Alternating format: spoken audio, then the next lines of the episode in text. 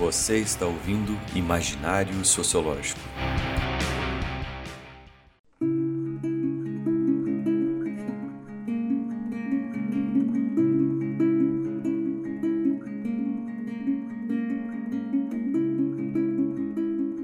Olá, pessoal. Estamos aqui para mais um episódio do Imaginário Sociológico. Desta vez com uma proposta nova, né? E para explicar melhor a proposta, eu vou deixar que o Luiz apresente, porque é ele que vai começar com ela. Então, apresenta aí, Luiz. Olá, pessoal. É, Bem-vindos mais uma vez aqui. Obrigado pela audiência. Seguinte, pessoal, hoje nós inauguramos um quadro novo aqui no nosso podcast, um quadro chamado Resenha Sociológica. Qual a ideia? Volta e meia, com uma certa periodicidade, eu ou o Márcio, não é, vamos trazer aqui livros das ciências sociais como um todo, ciência política, sociologia, antropologia, e nós vamos discutir esse livro, essa obra é, em profundidade. É como se fosse uma resenha publicada, só que não é, é nas mídias aqui de áudio. Essa é que é a proposta. Hoje nós vamos iniciar aqui analisando a obra de um autor brasileiro, polêmico, é um cara que já participou é, de governos, teve aí posições ministeriais, que é o Bresser Pereira. Mas vamos deixar isso aqui para quando iniciar aqui o nosso debate de fato. Eu faço a apresentação do cara. É, então, pessoal, Luiz Carlos Bresser Pereira escreve esse livro chamado A Construção Política do Brasil, onde ele vai tentar dar uma explicação geral de como que nós nos constituímos enquanto Estado-nação. O Bresser Pereira, para quem não conhece dele, é um economista, se apresenta como cientista social, ao meu ver de maneira correta, a é? economia é uma ciência social. Ele foi professor emérito da Fundação Getúlio Vargas, mantém um vínculo portanto, com essa, com essa instituição até hoje. Ele foi ministro três vezes, foi ministro é, lá com o Sarney, ministro da Fazenda, é, colocou em prática aí o Plano Bresser, plano de estabilização, lá no finalzinho da década de 80. E com Fernando Henrique Cardoso, não é, ele foi ministro duas vezes. Primeiro, ministro da Administração e Reforma, e depois, novamente, com Fernando Henrique Cardoso, mais ao final dos mandatos do ex-presidente Fernando Henrique Cardoso, no Ministério da Ciência e Tecnologia. Ele é um cara polêmico e tem uma vasta produção textual. Inclusive, ele tem um site quem tiver interessado, quem ficar interessado. Presser Pereira não nos deu, né, Márcio? Não nos fez aí, não nos pagou merchan, mas fica aí a indicação. Ele tem um site muito interessante, onde ele publica os artigos dele, trechos de livro, resenhas que fazem dos livros dele. Então, para quem se interessar, vale a pena é, dar uma pesquisada lá no site do Bresser. E ele tem como característica é, da sua obra a defesa do desenvolvimentismo, ou também o que ele chama, que surgiu na contemporaneidade, o neodesenvolvimentismo. Perfeito, Luiz. A gente já tem aqui um quadro né, claro aqui de quem foi Bresser Pereira, da sua importância para a história do Brasil, né, que é significativa dentro do, do, do governo, tanto como intelectual, como, enfim, das suas funções dentro do Estado. Para começar, enfim, já que é uma resenha de livro, apresenta um pouco do livro, né? Traz algumas características dele para a gente começar esse, essa apresentação aí.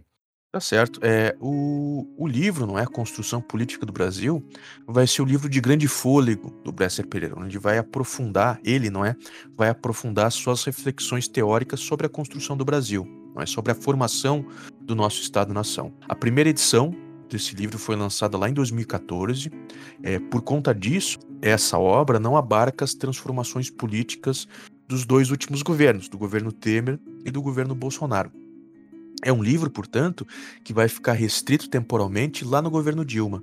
É, mas mesmo assim ele nos traz aqui algumas reflexões importantes. Nós vamos tratar aqui de alguns conceitos centrais que são apresentados nesse livro, não é onde o Bresser Pereira vai fazer uma grande retomada da sua trajetória intelectual, não é? é também da defesa do próprio desenvolvimentismo, da importância teórica e política do desenvolvimentismo para a história do Brasil, e depois ao final da apresentação do livro, a gente vai fazer aqui algumas críticas a essa obra, as teorias aqui apresentadas pelo Bresser Pereira. Perfeito. Dentro desse contexto todo aqui, né, o eixo central dessa obra é a revolução capitalista, né? Enfim, o que ele entende por revolução capitalista. Acho que eu podia entrar né, nesse mérito e explicar um pouquinho pra gente o que, que ele está querendo dizer com isso aí, Luiz. A revolução capitalista, Márcio, assim o Bresser chama, aconteceu no Brasil entre as décadas de 1930 e 1980 e vai ser responsável pela construção da nação brasileira. Aqui é a primeira observação que nós precisamos fazer. O Bresser separa os dois conceitos, Estado e nação. Segundo ele, a partir de 1822, quando o Brasil se torna um Estado independente, é, o que se teve durante o período imperial e depois durante a Primeira República foi a construção do Estado brasileiro, principalmente na sua consolidação territorial. E depois de 30, nós tivemos um outro processo, isso que ele chamou de revolução capitalista, construiria, não é, a nossa nação. Assim, ao final desse processo, nós nos tornaríamos de fato um Estado-nação consolidado. Por que, que ele diz isso? Porque ele vai analisar a história dos países no mundo e ele vai dizendo que os Estado-nação que são merecedores desse nome passaram não apenas pela sua consolidação política, mas também por essa revolução capitalista. O Bresser, portanto, aqui não é aponta para nós é, algumas características intelectuais dele, alguns eixos norteadores. Primeiro, como um pensador oriundo da economia, ele vai dar relevo, destaque para essa dimensão do mundo social. Segundo, não é que nós conseguimos observar aqui algumas alguns fumos, não é, algumas reminiscências de uma teoria marxista. Nós vamos observar que ele vai tentar construir aqui uma grande explicação do Brasil, do surgimento, seu desenvolvimento e nisso que se desalgou nos últimos anos. Lembrando que ele para o seu eixo interpretativo lá em 2014. O que, que acontece, pessoal? O debate brasileiro, público brasileiro, é, durante o Império e também durante ali a Primeira República, a República Velha, não, é, vai ser dominado principalmente pelo debate jurídico-político. É o período onde os bacharéis de direito vão dominar o espaço público e vão lá dizer, apontar para nós as suas teorias explicativas sobre o Brasil. Já se preocupava nessa época as temáticas do desenvolvimento econômico brasileiro, mas o que importava para essa gente aqui era a consolidação territorial do Brasil e a formação de uma ideia de povo se nós fôssemos pegar aqui os nossos primeiros pensadores, lá dos primeiros anos é, do Brasil independente, nós vamos ver que a temática comum desses caras, não é, era a preocupação em construir um Estado brasileiro independente, sendo que aqui nós não tínhamos um povo. As pessoas viviam dispersas pelo território e não tomavam conhecimento do que acontecia no centro do poder. Então a ideia primeira desses caras, desses primeiros pensadores, vai ser justamente a consolidação política do Brasil. Na década de 30 do século passado, 1930, portanto, a coisa começa a mudar. Nós vamos observar surgir na arena pública cada vez mais a figura do economista. Esse cara, esse profissional, esse cientista social, vai tomar aí o espaço nas décadas subsequentes. É, o debate econômico vai substituir o debate jurídico-político na arena pública brasileira, se tornando o principal assunto discutido. É, isso tem um processo, por exemplo, quando se criam as primeiras faculdades de economia no Brasil, a temática agora do subdesenvolvimento é, assume um papel central, não é? Se pensa, bom, é, nós temos aqui uma herança de atraso econômico e humano por conta disso, e nós precisamos aqui romper com esse subdesenvolvimento. E aí vão surgir dois polos antagônicos que vão ter o mesmo diagnóstico: esse atraso, esse subdesenvolvimento brasileiro. Uma coisa que surge não é da comparação do Brasil com outros países, Europa, Estados Unidos e tudo mais. Então, esses dois polos vão ter o mesmo diagnóstico, o diagnóstico do atraso, mas eles vão propor receituários opostos. Esses dois grupos vão ser os liberais e os desenvolvimentistas. Vão ser tipo assim os dois times não é de economistas, é, que vão aqui nortear o debate público no miolo do século XX. Coisa que vai durar principalmente aí, não é, segundo o Bresser Pereira, de 30 até a década de 80.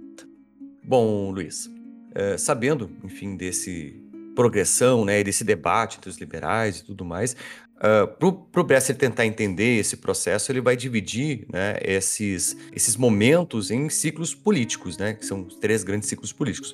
Acho que poderia entrar um pouco nesse debate, explicar um pouquinho para a gente como é que funciona cada um desses ciclos, né, e como é que eles uh, se apresentam, né, as características deles. Isso aí, Márcio. São três grandes ciclos políticos, não é, que o Bresser Pereira vai, tratar, vai traçar é, para interpretar as transformações da sociedade brasileira.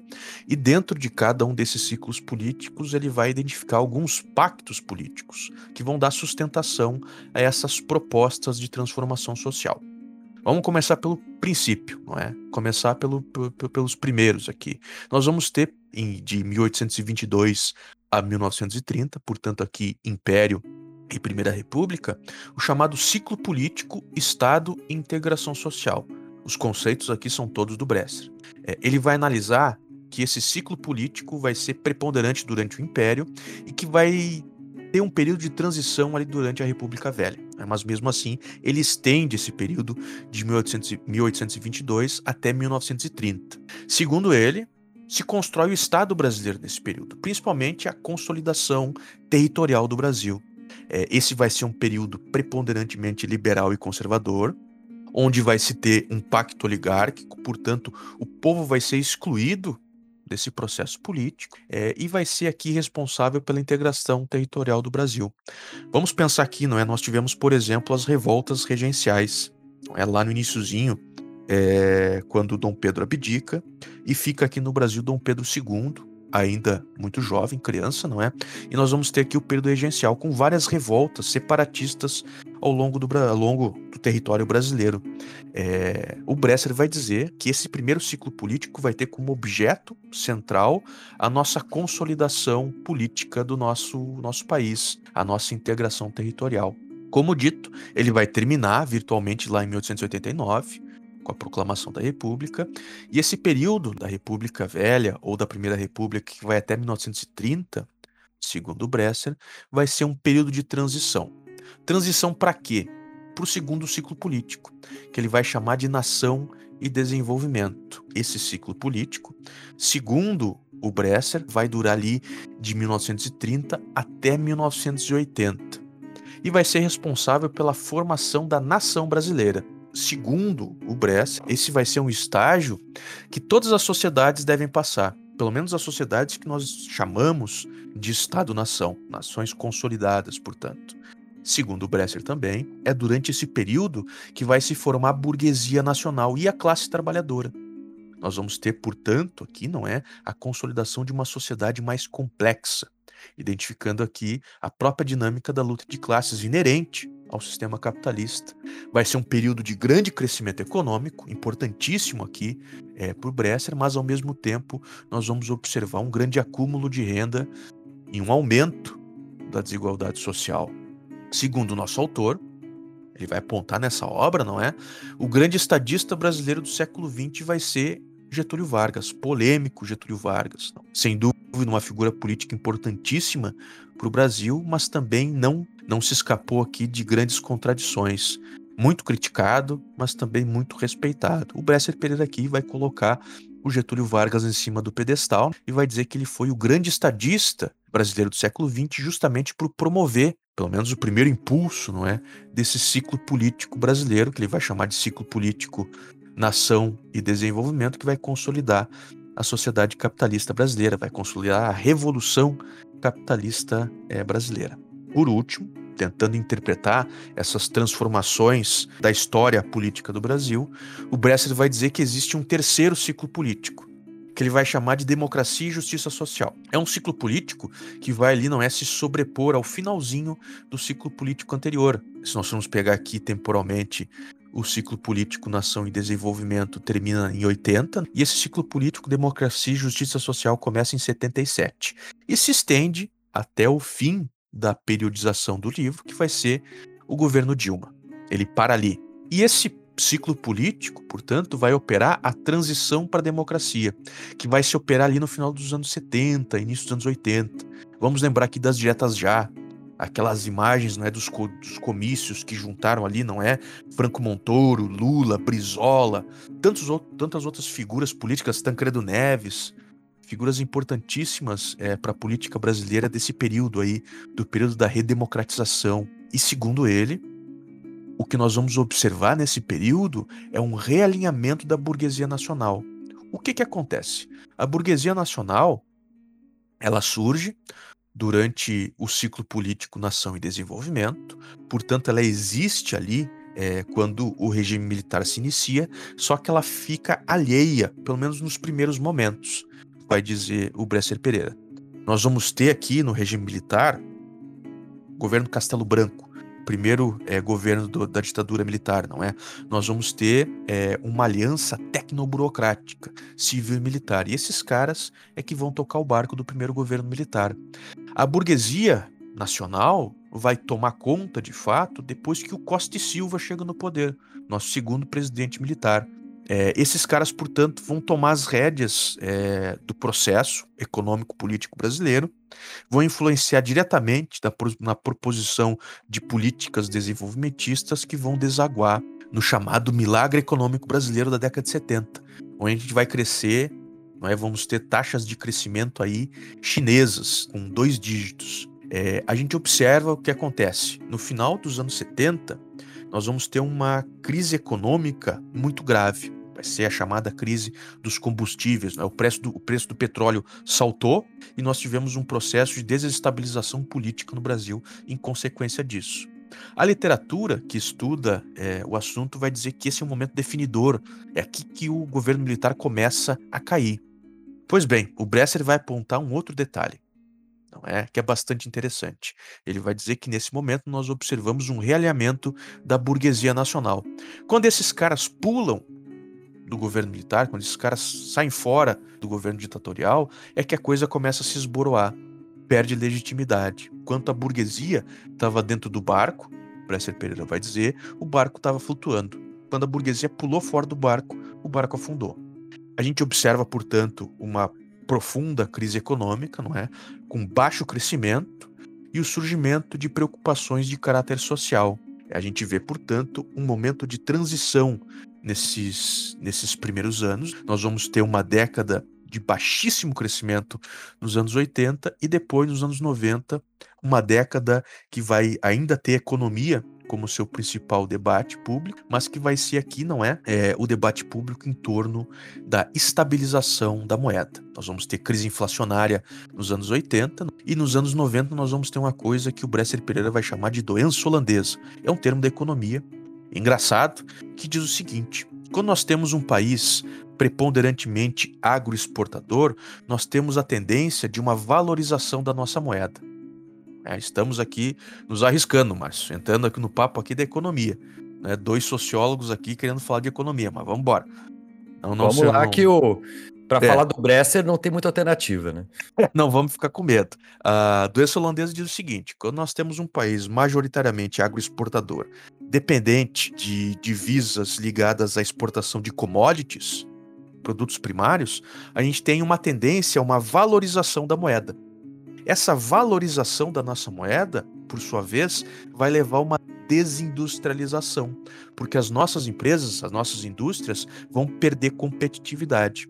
O processo inverso também existe. Quando nós temos, pelo menos em teoria, não é, uma depreciação da nossa moeda, nós temos um favorecimento da nossa indústria. O nosso produto lá fora vende mais fácil porque ele se torna mais barato. Vamos pensar aqui, por exemplo, se a gente for tentar aqui comprar um computador novo ou um jogo de computador novo. A gente vai entrar nos sites especializados.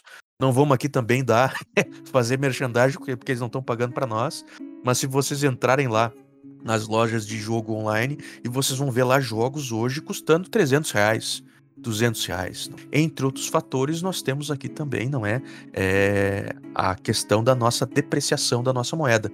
Portanto, comprar produtos importados se torna mais caro quando nós temos a nossa moeda desvalorizada, os produtos nacionais acabam ganhando um favorecimento dentro e fora do Brasil. O que aconteceu nos anos 90 é que nós estabilizamos a nossa moeda, mas nós deixamos de tratar essa chamada doença holandesa, que o Bresser Pereira vai dizer que se controla a partir de uma política de Estado de controle do câmbio. Sim, o tripé econômico que surge com o Plano Real, segundo o Bresser Pereira, vai trazer esse problema grave para a nossa economia. Não é a história do clã câmbio flutuante, o câmbio que flutua, que flutua, que se acomoda aos rumos do mercado, aos humores do mercado. Segundo esse cara aqui, isso vai ser um problemão para nós, porque nós, porque vai levar a uma apreciação da nossa moeda é, quando o real aparece, não é? Ele vai ficar quase ali taco a taco com o dólar. Isso vai ser para o Bresser Pereira uma questão que vai levar a uma perda de competitividade sistêmica das nossas empresas, das nossas indústrias, não é? Bom, Luiz, a gente viu um pouco né, dos. Viu um pouco, não, tu detalhou bastante aqui a questão dos ciclos políticos, né? Explicando cada um deles e como é que eles funcionaram. Mas, enfim, cada um desses ciclos políticos ele foi permeado por diversos pactos políticos, né? Que, que fazem parte desses estágios né, que o Brasil acabou passando, segundo o Bresser Pereira. Não podia falar um pouquinho mais sobre essa, essa parte para a gente aí? Esses pactos políticos, pessoal, é, vão ser a sustentação desses ciclos políticos que nós acabamos de observar aqui. Vão ser mais ou menos a conformação das forças que vão dar sustentação essas propostas de transformação do Brasil, não é? Nós vamos ter, por exemplo, no primeiro ciclo, o pacto oligárquico, que se a gente for pensar aqui é bastante óbvio, não é? Como nós vimos, nós vamos ter uma exclusão do povo e um governo que vai ser é, gerenciado por alguns notáveis. Depois, no segundo ciclo, que é o ciclo nação e desenvolvimento, nós vamos ter dois pactos políticos. O primeiro chamado pelo Bresser Pereira de Pacto Nacional Popular, que vai começar ali em 1930. E depois nós vamos ter o chamado, também pelo Bresser Pereira, de Pacto Autoritário Modernizante, que vai ser ali, não é depois, vai se começar, não é depois do início do regime militar o Pacto Nacional é, Popular de 30 vai ser uma grande confluência de forças que vai ser aqui, não é, levada à frente principalmente por Getúlio Vargas, que vai ser o primeiro impulso, não é, dessa consolidação, dessa revolução capitalista do Brasil. E depois ali com o Pacto Autoritário Modernizante, nós vamos ter a consolidação desse processo. Curioso, coisa que nós vamos ver lá no final, no nosso momento de críticas a essa obra, que o Bresser Pereira vai dizer que todos, todos os envolvidos é, nesse processo, liberais ou desenvolvimentistas, tinham caráter autoritário. A democracia, portanto, para esses caras, segundo Bresser, não era um valor, é, não era algo a ter é, lugar em cima do palco. Nós tínhamos aqui outras preocupações, a construção do capitalismo brasileiro. Nós vamos ver aqui, principalmente no Pacto Autoritário Modernizante que surge com o regime militar, uma união de forças de tecnoburocratas do Estado e civis. Nós vamos ter também a reunião desses caras com os empresários e com interesses internacionais, principalmente depois ali do início do regime militar. Depois, no último ciclo político que o Bresser Pereira aponta, o ciclo Democracia e Justiça Social, que se inicia em 77, quando o regime militar começa a naufragar, nós vamos ter três ciclos, não é? Primeiro, é, que ele vai chamar de Pacto Popular de 77, ou de Diretas Já, vai ser aquele impulso político que vai ficar marcado pelo comício das Diretas Já, como nós comentamos, com Brizola, Lula, Franco Montoro, Tancredo Neves, todos eles juntos lá no Palanque, é, aquela, aquele comício que reuniu 100 mil pessoas em São Paulo. Depois nós vamos ter o Pacto Liberal Dependente de 91, que se inicia, portanto, na década de 90, já é um outro momento, o Brasil já democratizado, não é? E depois, por último, segundo o Bresser Pereira, nós vamos ter o Pacto Nacional Popular de 2006, nas palavras do nosso autor, um pacto que fracassou. Em boa medida, portanto, Márcio, nós vamos ter aqui esses pactos políticos que vão dar sustentação a esses ciclos políticos que vão transformar o Brasil. Pacto oligárquico no primeiro ciclo, Pacto Nacional Popular e Pacto Autoritário Modernizante no segundo ciclo, o ciclo da Revolução Capitalista Brasileira, que vai consolidar o Brasil enquanto nação, não é? E depois mais contemporaneamente, no nosso último ciclo político, ciclo Democracia e Justiça Social, nós vamos ter três pactos políticos: o Pacto Popular de 77, o Pacto Liberal Dependente de 91 e o Pacto Nacional Popular de 2006. Perfeito, Luiz. E o dentro desse quadro de análise do Bresser Pereira, ele sempre vai trazer essa figura da burguesia, né, como ela sendo um uma espécie de fiel da balança, um agente importante dentro desse processo, né, que se inicia aí a partir desse segundo ciclo, né? E acho que é interessante a gente entrar um pouco nesse debate aqui para a gente contextualizar melhor e trazer essa referência, né, esse princípio que o Bresser Pereira trabalha dentro da obra dele. Isso aí, Márcio. E justamente por isso, curioso a gente ver, não é? é que o Bresser Pereira ele vai ser um grande crítico do Fernando Henrique Cardoso. Crítico intelectual, porque a gente viu que ele vai ser ministro duas vezes do, do FHC, não é? é o Bresser vai criticar é, fortemente a teoria da dependência, que o Fernando Henrique Cardoso escreveu junto com Enzo Faleto. A teoria da dependência se a gente fosse resumir aqui brevemente, é, diz que a culpa do subdesenvolvimento é, brasileiro seria não a dimensão que o Brasil ocuparia, não é numa orquestra mundial econômica. Nossa posição como exportador de produtos primários e consumidor de produtos manufaturados, que era a explicação recorrente que surgia nos círculos. Por isso, a proposta dos desenvolvimentistas do, do, do, rompimento do subdesenvolvimento a partir da ação estatal, planejamento, políticas de substituição de importação que fizesse com que o Brasil se tornasse é, uma potência industrial. A ideia desses caras, justamente, portanto, era romper com a nossa dependência frente às economias industriais centrais, Europa, Estados Unidos e também no finalzinho lá é, os tigres asiáticos. É, mas o Fernando Henrique Cardoso e o Enzo Foleto vão dizer que isso está errado. Que na realidade o que acontece é que no Brasil nós não teríamos uma classe burguesa nacionalista. Nós teríamos aqui uma classe burguesa, portanto, meio manca se a gente fosse fazer aqui uma super simplificação. E o Bresser Pereira, justamente por apontar é, que a burguesia vai ser esse fiel da balança, como tu bem disse, Márcio, é, ele vai se contrapor a essa interpretação. Ele vai dizer não só a classe burguesa brasileira tinha consciência de si, como tinha consciência é, de um certo plano que, elas possuí, que ela possuía é, de direcionamento para a nação brasileira. É, não à toa, o Brasil se constitui como nação na interpretação do Bresser Pereira quando nós temos a criação aqui, não é? De uma burguesia nacional, industrial e uma classe trabalhadora urbana. É nesse momento que o Bresser Pereira vai dizer que nós nos constituímos enquanto nação.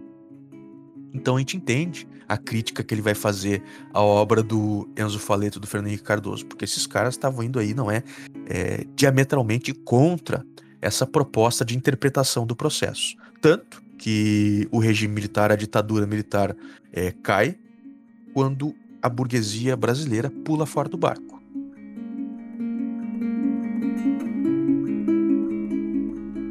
Bom, pessoal, então vamos ver o seguinte: é quando a burguesia pula fora do barco, a ditadura militar naufraga. Politicamente, vai ser o término daquele pacto autoritário modernizante que nós vimos agora há pouco. Nesse momento, portanto, a coisa vai para o fundo do mar, naufraga. É, isso acontece porque a transição para a democracia se torna interessante para as duas classes sociais que surgem nesse período, que são aí, não é, é filhotes desse processo, dessa revolução é, capitalista brasileira, que é a burguesia e a classe trabalhadora. É, de um lado, a burguesia vai notar que a ditadura da maioria, termo que surgia no período por conta do período do socialismo da União Soviética, é, não se torna mais um perigo real, pelo menos aqui no Brasil, e que a democracia vai se tornar o regime político menos pior frente a todos os outros, uma escolha pragmática. Lembramos aqui que para o Bresser Pereira eram todos autoritários nesse momento, não viam a democracia como um valor em si, a interpretação que nós teríamos hoje. É, e por outro lado, também a classe trabalhadora vai ver na democracia é, as esperanças que ela possuía de se conquistar pelo menos algum tipo de justiça social. É, essa confluência de forças, essa, esse, digamos assim, alinhamento entre burguesia nacional e classe trabalhadora que vai promover, não é, a abertura que nós vamos observar na década de 80. Na década de 80, contudo, nós vamos ver é o esboroamento, é, digamos assim, o esfarelamento da proposta desenvolvimentista. Nós vamos ter é, uma lógica que, segundo o Bresser Pereira também, é uma lógica perversa de endividamento através é, financiamento de poupança externa. Basicamente, o que, que isso acontece, o que, que isso quer dizer? É, o Brasil tomava emprestado dinheiro é, de outras economias e pagava em juros em cima disso. Segundo o Bresser Pereira, isso nos levou, não é, a uma lógica perversa de aprofundamento de uma crise econômica, nos tornou dependentes é, dos rumos do capitalismo mundial. Tanto que quando surgem é, as crises da década de 70 e 80, qualquer soluço que acontecia na economia mundial, o Brasil aqui tropeçava. Não é? A gente ficava naquela questão do voo da galinha, que sobe um pouquinho, cai bastante, sobe um pouquinho, cai bastante. Tanto que a década de 80 foi a peridade de década perdida. Nós temos, portanto, a construção de uma democracia contemporânea do Brasil, mas nós temos ao mesmo tempo uma espiral inflacionária que vai ali, né, nos levar até a década de 90. Na década de 90, o que nós vamos observar, segundo a, as palavras do nosso autor aqui, é pela primeira vez os economistas liberais tomando o leme da coisa. Os economistas liberais vão se tornar hegemônicos nesse período. Vamos nos lembrar aqui é, nos planos de estabilização da moeda é, dos anos 80, em comparação com o plano real, a ideia da valorização da estabilização monetária. A estabilização econômica se torna um valor em si, é, e essa vai se tornar na, a grande temática dessa década dos anos 90. Contudo, segundo o, o Bresser Pereira, o problema é que essa década não vai lograr, não é, nos trazer um crescimento relevante. Não tratou, lembrando aqui, da nossa doença holandesa. Essa ideia não é de ancorar o câmbio do real ao dólar, a economia mundial, é, vai nos fazer aqui é, entrar num processo de desindustrialização. A nossa moeda, segundo o Bresser Pereira, vai ficar muito apreciada, vai valer muito. E isso vai fazer com que os nossos produtos se tornem mais caros e vai favorecer importações. Por conta disso, nós vamos ter um processo de desindustrialização. A gente já enfim, viu um pouco até a década de 90 e o Brasil hoje né? Como é que a gente pode. Como é que o Bresser Pereira trata esse contexto mais contemporâneo? A gente sabendo né, que ele tá. Esse livro vai só até 2015, né? Então, esse hoje dele é, é um, uma situação contemporânea, mas não pega esses eventos né, pós-impeachment né, da, da, da Dilma. Mas até aquele momento de 2015, né, o que, que ele entende que o Brasil é e estava passando? Bom, de início nós temos que ter consciência que se inaugura um novo ciclo político o ciclo político de democracia e justiça social. Nós vamos ter, isso vai acontecer lá no finalzinho dos anos 70 e que vai ter todos esses processos que nós acabamos de narrar aqui. E depois, nos anos 2000, em especial, nós vamos ter a fundação de um outro pacto político. Essa confluência de forças, não é?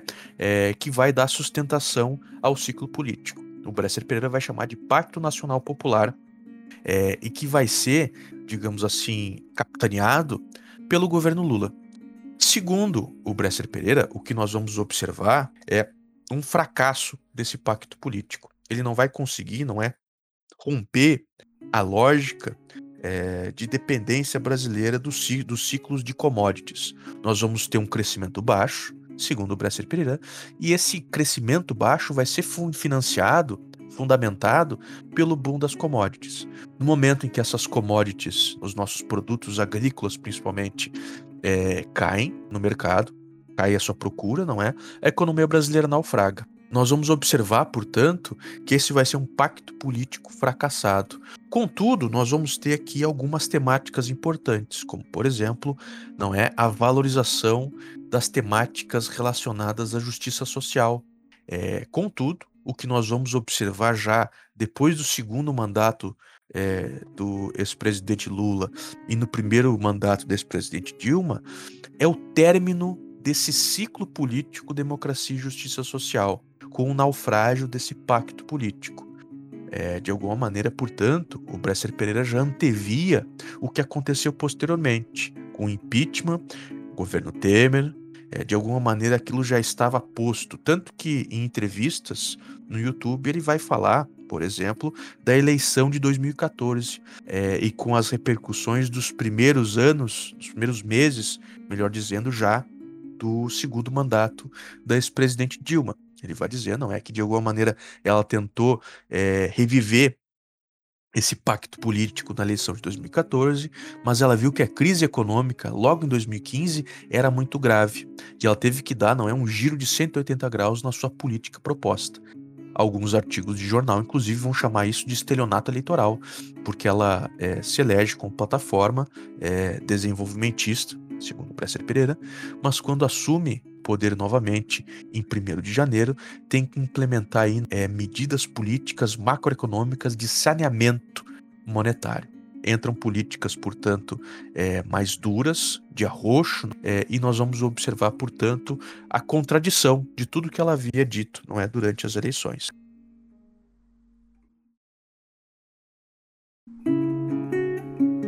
Então, Luiz, agora vamos para a última parte aqui da nossa resenha sociológica dessa obra do Bresser Pereira e podia trazer algumas críticas né, à obra e, a, e aquilo que o Bresser apresentou para a gente ter esses contrapontos né, importantes dentro do, do, debate acadêmico a, a esses é, objetos de reflexão, né, já que o Bresser Pereira faz uma obra de, de bastante fôlego, né, trazendo aí um, um, um, um, panorama e um quadro bastante amplo da sociedade brasileira, né, para uma única obra, né? Então, certamente algumas críticas devem aparecer nesse sentido.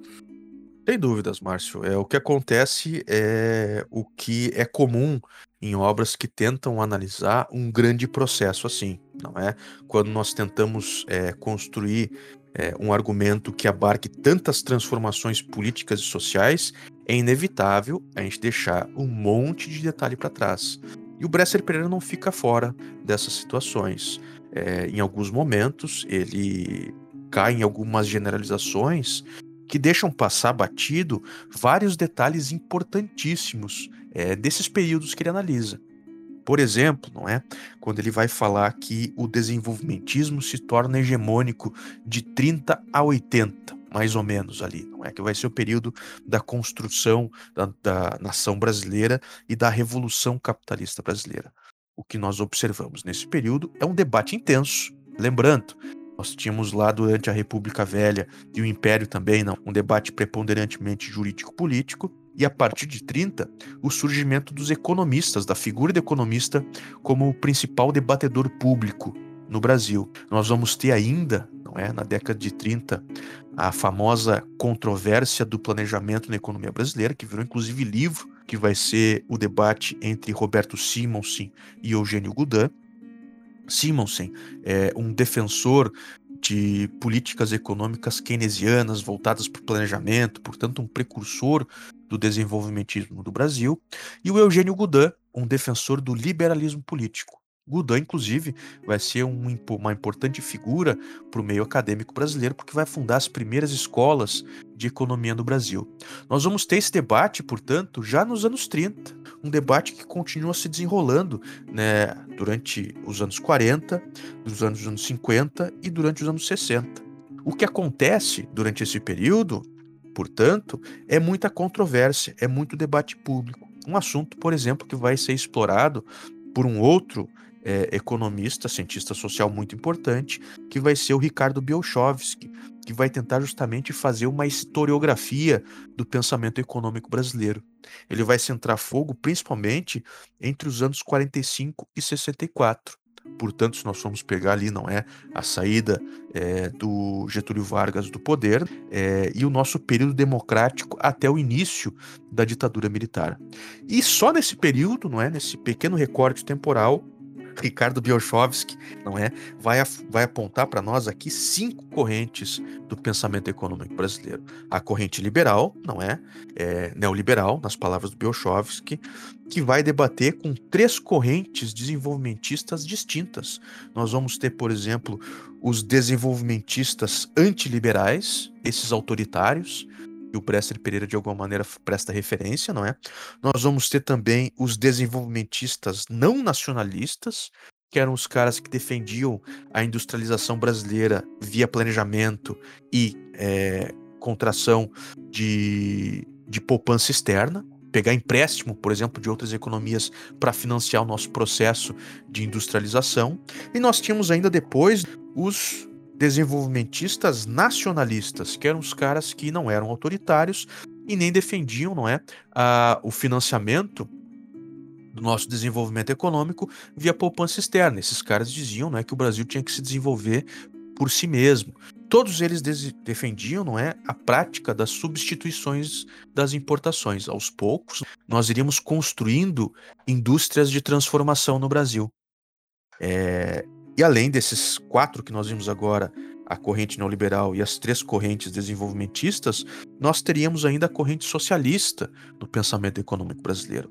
Então, o que nós observamos aqui, na realidade, é um debate muito frutífero, não é? Obras vão ser escritas referenciando é, esses momentos, não é? Nós vamos ter aqui vários pensadores de recortes diferentes. Por exemplo, nós vamos ter Roberto Campos de um lado e Celso Furtado do outro, ambos desenvolvimentistas, mas de correntes é, internas ao desenvolvimentismo distintas. O que nós vamos observar também em relação a essa ideia de contração de poupança externa para financiar a nossa industrialização é justamente a tese defendida pelo Roberto Campos, é, que depois se torna liberal nos anos 80, não é? O Campos vai se metamorfosear.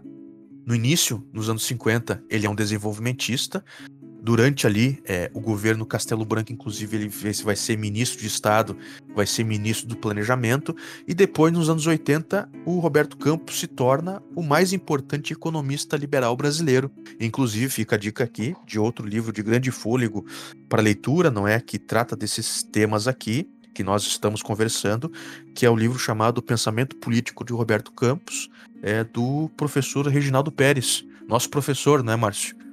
Meu e teu aí, é, querido aí, professor Reginaldo Exatamente, Pérez. o grande é. professor de ciência política aqui do FSM. Exatamente.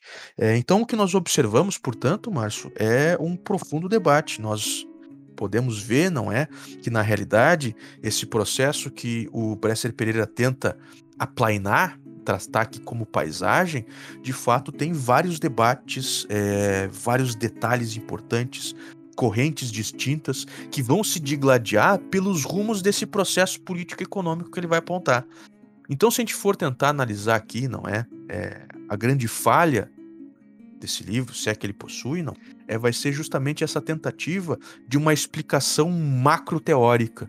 Justamente por tentar explicar muita coisa, o Bresser Pereira acaba aqui é, faltando nos detalhes. Perfeito, né? Isso é uma característica natural, né, de uma obra que se propõe a analisar um período histórico tão grande, né? É comum, é, é, aquele é, dilema, né, do leito de Procrusto, né, que se ou mantém as pernas ou mantém a cabeça, né? A gente não tem como é, ou do cobertor curto, né? Tem várias metáforas para ser a mesma coisa. É. O, co o, cobertor curto é, é menos é violento. menos violento, né? O cobertor curto é isso, né? Ou destapa os pés ou destapa a cabeça, né? Então, é, quando a gente vai trabalhar em obras que tentam dar conta de um período histórico grande, inevitavelmente tem que ser feito generalizações, né? E isso acaba acarretando uma certa falta de precisão de alguns eventos históricos, por não detalhar justamente como é que eles ocorreram e tudo mais, né? E em contrapartida, se a gente vai pegar obras que detalham mais, elas se detêm a períodos históricos mais curtos, né? Vão fazer uma historiografia um pouco mais uh, organizada de períodos curtos e trazer esses debates políticos e todos e tudo mais que acabam fazendo parte desse processo. É uma escolha, né? É, teórica de escopo, né, é, de análise que inevitavelmente acaba gerando esse tipo de, de crítica que é saudável para a ciência, né? Sem dúvida. Bom, pessoal, essa semana ficamos por aqui com o nosso primeiro resenha sociológica, né? O nosso primeiro episódio dessa natureza. Algumas outras virão por aí. E a gente já convida também para que vocês sigam a gente nas redes sociais, nos procurem, mandem mensagens e deixem sugestões para a gente cada vez aperfeiçoando e melhorando os nossos trabalhos aqui, né? E se tiver alguma sugestão de obras, de temáticas, discussões que a gente pode, tra possa trazer aqui para o podcast, fiquem à vontade de sugerir que a gente, na medida do possível, vai tentar en encaixar ou trazer de alguma forma ou de outra. É isso aí, pessoal. Então nos procure nas redes sociais, é o nosso veículo de comunicação direto com vocês. Espero que tenham gostado e até a próxima. Um abração. Até a próxima, pessoal. Abração.